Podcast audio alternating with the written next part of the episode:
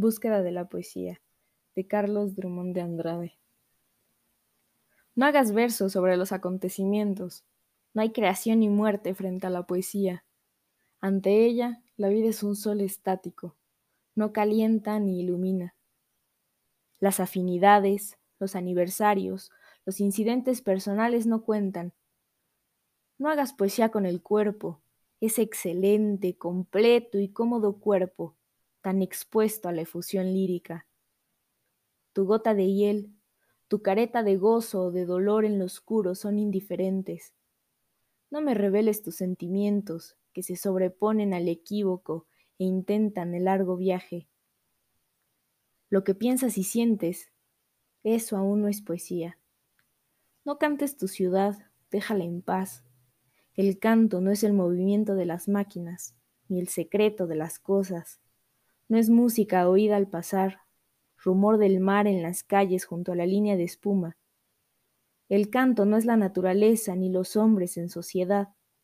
Para él, lluvia y noche, fatiga y esperanza, nada significan. La poesía. No saques poesía de las cosas, elude sujeto y objeto. No dramatices, no invoques, no indagues, no pierdas tiempo en mentir, no te aborrezcas. Tu yate de marfil, tu zapato de diamante, tus mazurcas y supersticiones, tus esqueletos de familia desaparecen en la curva del tiempo. Es algo imprestable. No arregles tu sepultada y melancólica infancia. No osciles entre el espejo y la memoria que se disipa. Si se disipó, no era poesía. Si se partió, no era cristal. Penetra sordamente en el reino de las palabras. Allá están los poemas que esperan ser escritos. Están paralizados, pero no hay desesperación, hay calma y frescura en la superficie intacta. Helos allí, solos, en estado de diccionario. Convive con tus poemas antes de escribirlos. Tenles paciencia si son oscuros. Calma si te provocan. Espera a que cada uno se realice y consuma con su poder de palabra y su poder de silencio.